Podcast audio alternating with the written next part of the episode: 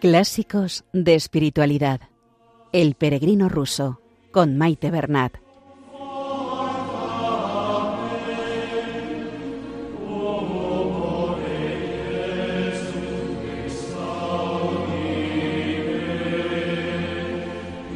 Un saludo a todos los oyentes de Radio María y bienvenidos al programa Clásicos de Espiritualidad con El Peregrino Ruso. Un saludo a María nuestra Madre, que interceda por nosotros y por el mundo entero ante el Padre.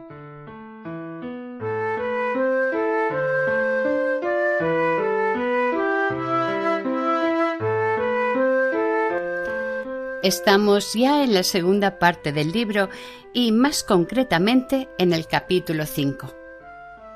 En el programa anterior, nuestro peregrino se encontró con un comerciante que iba a ingresar en la vida monástica.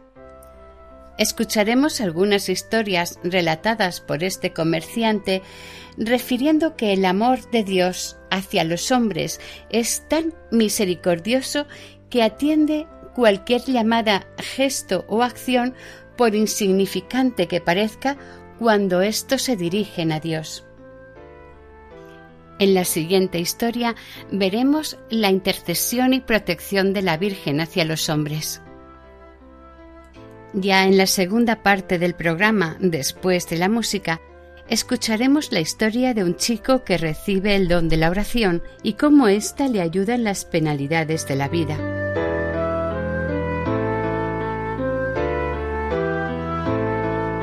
Comenzamos la lectura.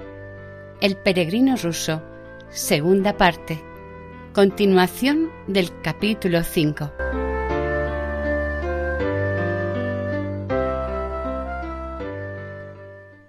Le contaré un caso que yo mismo vi el año pasado. En el monasterio de Besarabia, donde yo vivía, había un starets, un monje de santa vida. Un día una tentación le asaltó sintió un gran deseo de comer pescado seco.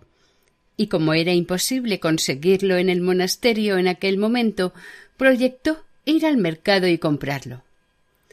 Durante largo rato luchó contra la idea, razonando que un monje debería contentarse con la comida habitual de la que se provee a los hermanos y evitar a toda costa el caer en la gratificación de los propios deseos. Además, Andar por el mercado entre la muchedumbre era también para un monje motivo de tentación y algo impropio para él. Al final, las mentiras del enemigo le pudieron a sus razonamientos y él, rindiéndose a su propia obstinación, se decidió y salió a por el pescado. Después que hubo dejado el monasterio e iba por la calle, reparó en que no llevaba su rosario en la mano y se puso a pensar ¿Qué es esto de ir como un soldado sin su espada? Esto es muy impropio, y los laicos que me encuentren me criticarán y caerán en tentación viendo a un monje sin su rosario. Ya iba a volver para cogerlo, cuando palpando en su bolsillo vio que estaba allí. Lo sacó, se santiguó y con su rosario en la mano siguió tranquilamente. Cuando se aproximaba al mercado vio un caballo parado frente a una tienda con una gran carretada de enormes cubas. De repente este caballo, asustándose por algún motivo, se desbocó con todos sus bríos y con gran estampido de cascos se fue derecho hacia él, rozándole el hombro y derribándolo al suelo, aunque sin hacerle mucho daño.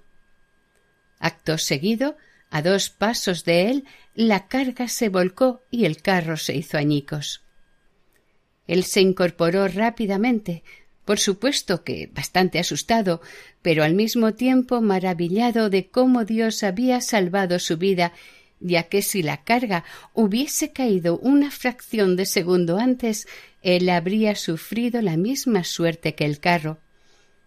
Sin pensar más en ello, compró el pescado, volvió, se lo comió, rezó sus oraciones y se acostó.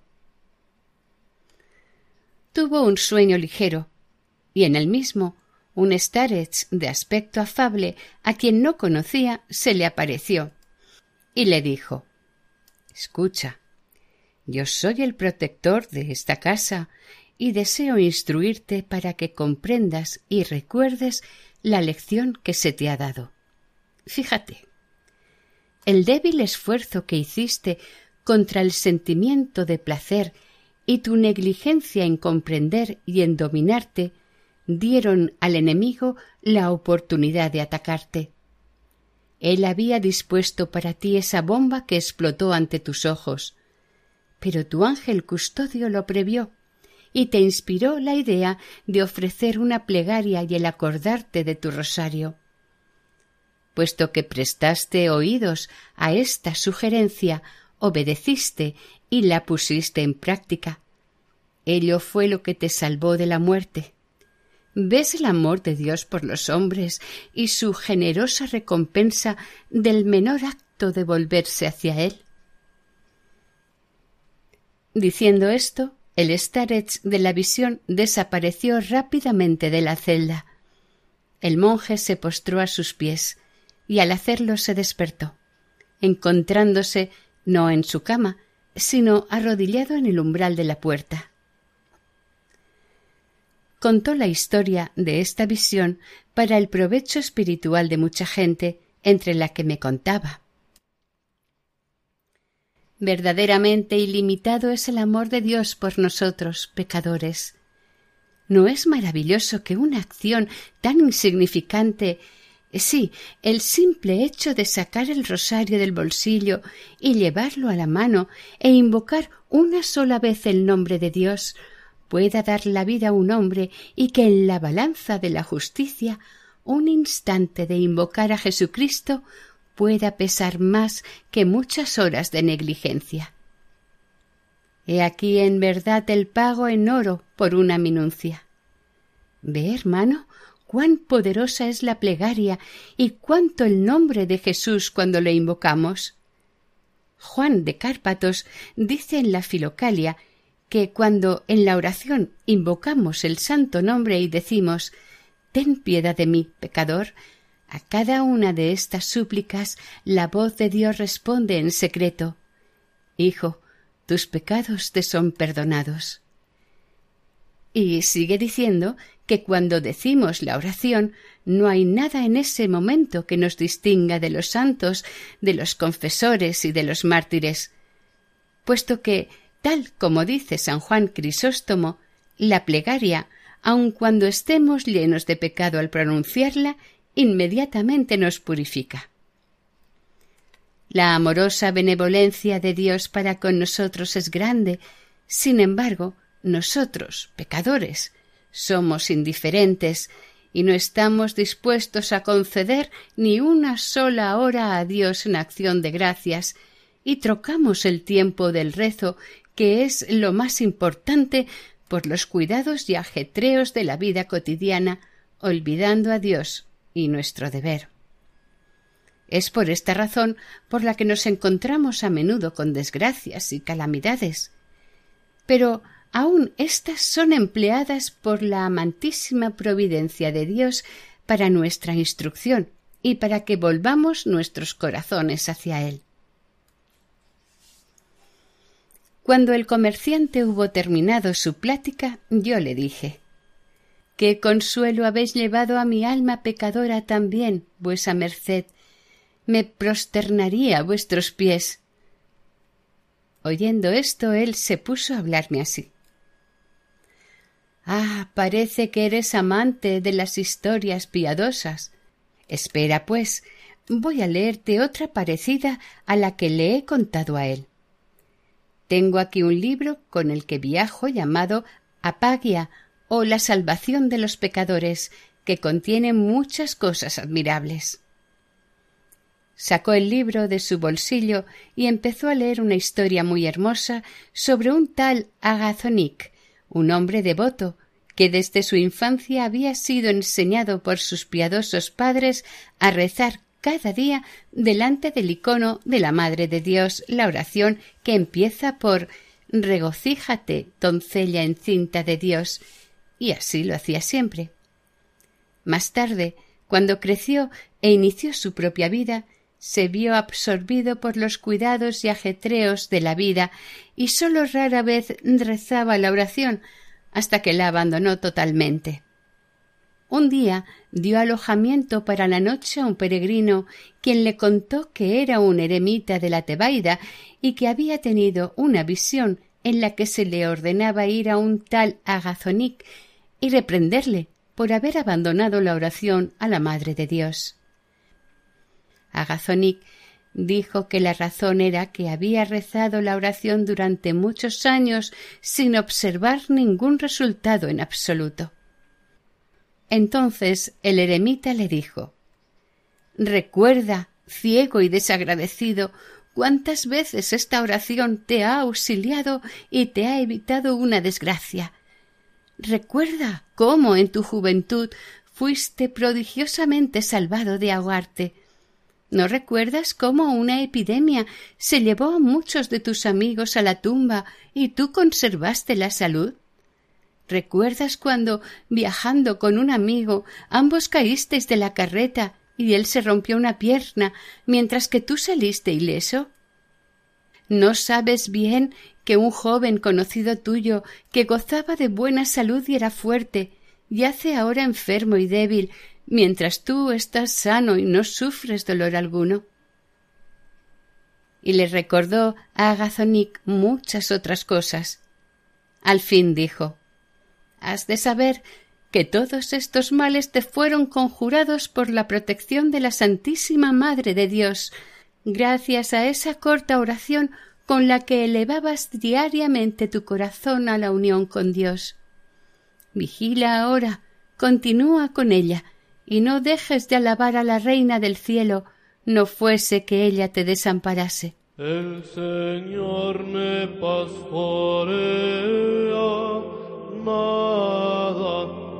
faltará.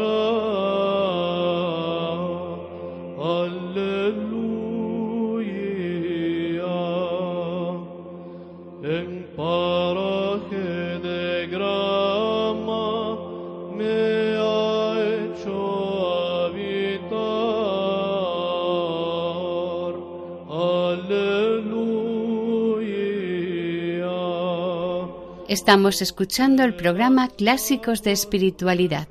Continuamos con la lectura del capítulo 5 del Peregrino ruso. Cuando hubo terminado de leer, nos llamaron a comer. Después de lo cual, sintiéndonos con fuerzas renovadas, dimos las gracias a nuestro posadero y emprendimos la marcha. Nos separamos y cada uno tomó por donde estimó mejor. Anduve unos cinco días alentado por el recuerdo de las anécdotas que había oído del buen comerciante de Bielaya Zerkov, y ya me estaba aproximando a Kiev.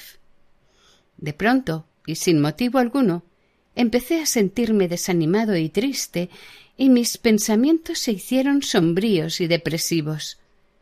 La oración salía con dificultad y una especie de indolencia se apoderó de mí. En esto Viendo un bosque de espesa maleza al lado del camino, me introduje en él para descansar un poco, buscando un sitio retirado donde sentarme bajo un arbusto y leer mi filocalia para estimular así a mi débil espíritu y confortar a mi ánimo medroso. Hallé un lugar tranquilo y empecé a leer a Juan Casiano en la cuarta parte de la filocalia sobre los ocho pensamientos.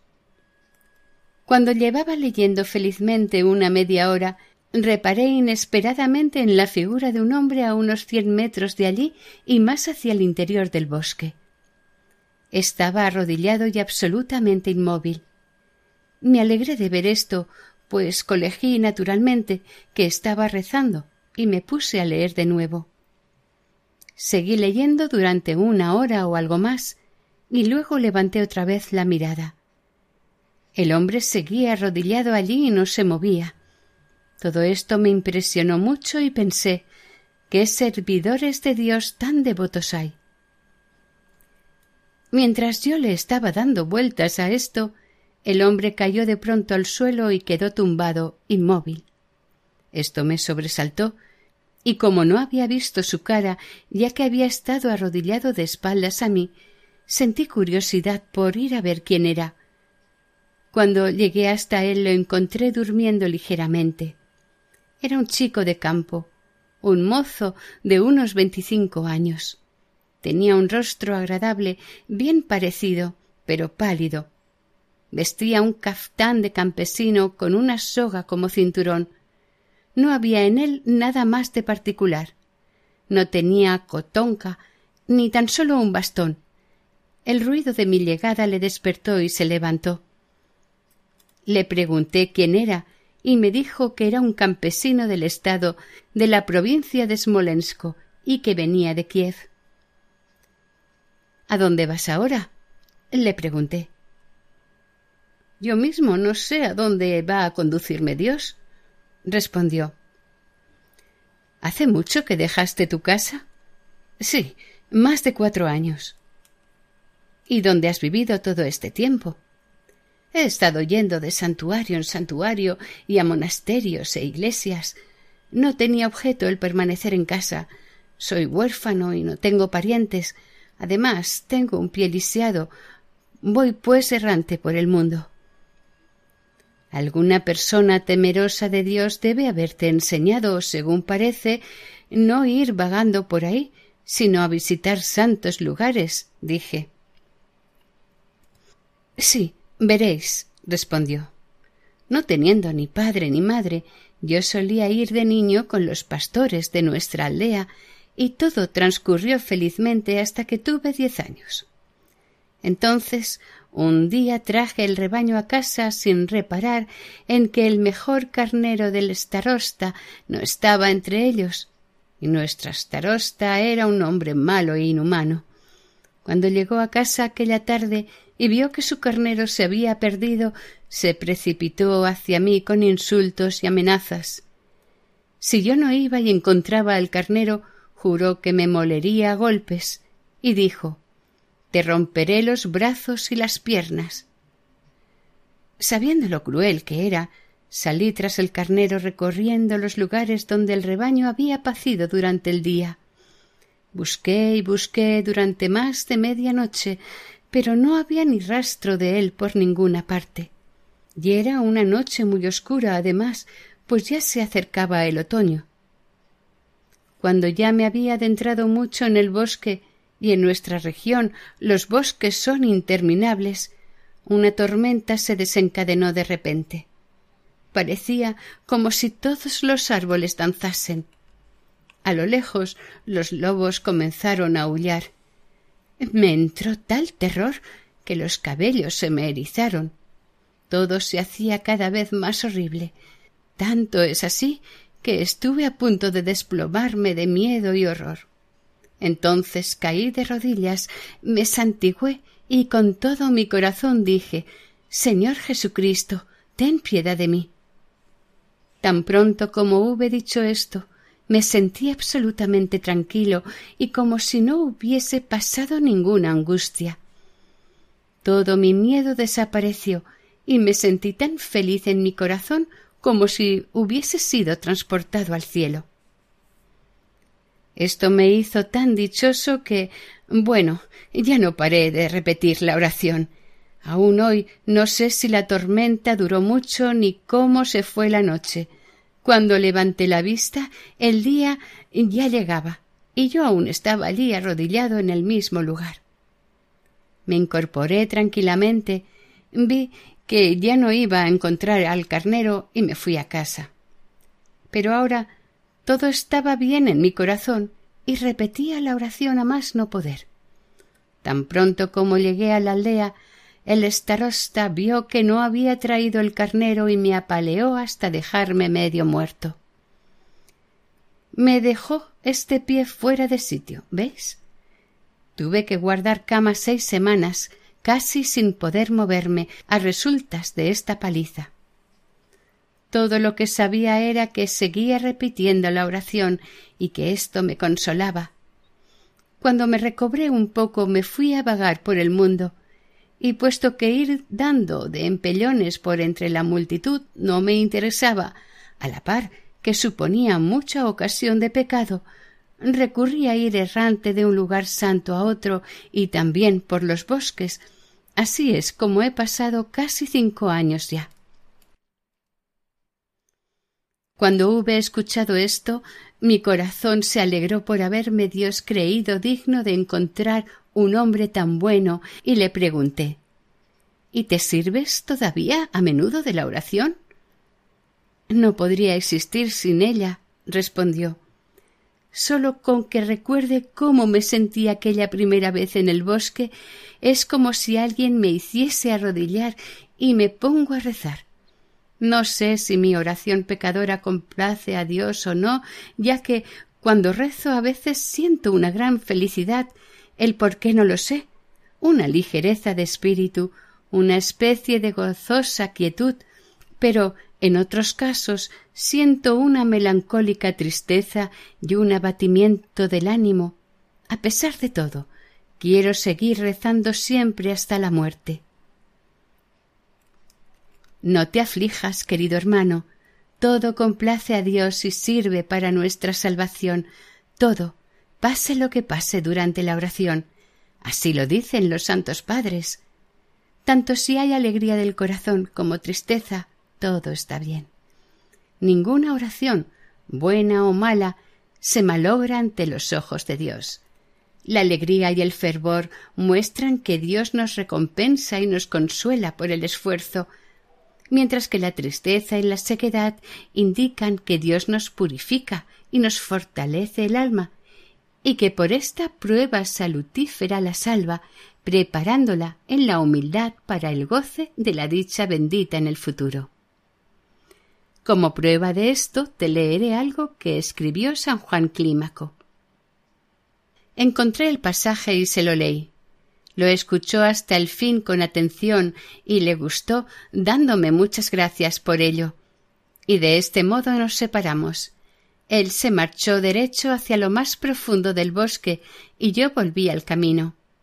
Seguí mi ruta dando gracias a Dios por considerarme apto, pecador como soy, de recibir tal enseñanza.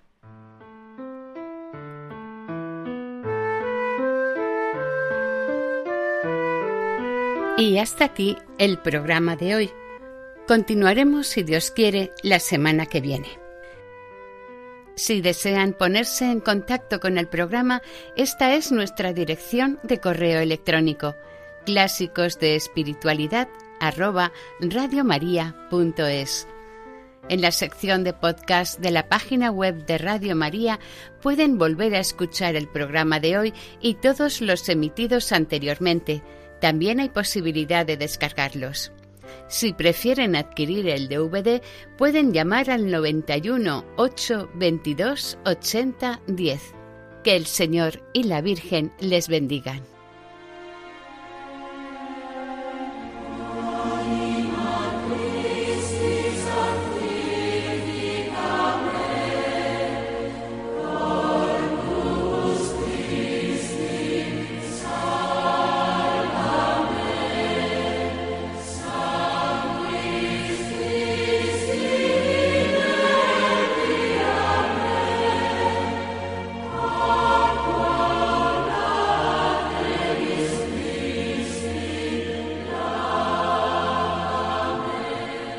Han escuchado en Radio María Clásicos de Espiritualidad, El Peregrino Ruso, con Maite Bernat.